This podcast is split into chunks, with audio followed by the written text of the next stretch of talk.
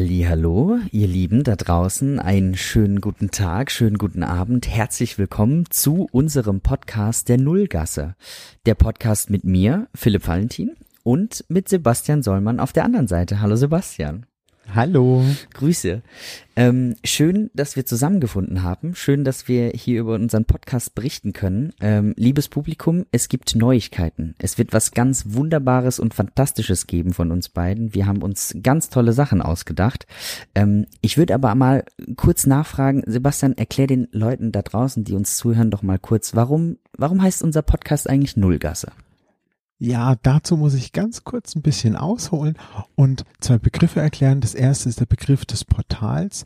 Das Portal ist sozusagen das große Loch vorne in der Bühne, ähm, der Rahmen oder der Bühnenausschnitt, äh, den man als Zuschauer aus dem Zuschauerraum aus sehen kann. Das zweite sind die Gassen.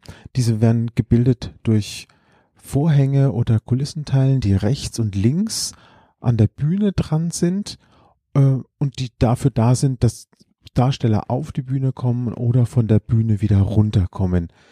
Und der Einfachheit halber nummeriert man die durch. Das beginnt vorne am Portal mit der 1 und geht dann nach hinten weiter. Jetzt gibt es Regisseure, die möchten aus diesem vorgesteckten Rahmen, den unter anderem das Portal bildet, ausbrechen. Und ein kleines, ein bewährtes Mittel dazu ist, dass sie den Darsteller nach vorne bringen. Und auftreten tut der Darsteller vor das Portal durch die nullte Gasse und das ist kurz dann die Nullgasse. Und da sind wir dann eigentlich schon, wo ich ursprünglich hin wollte.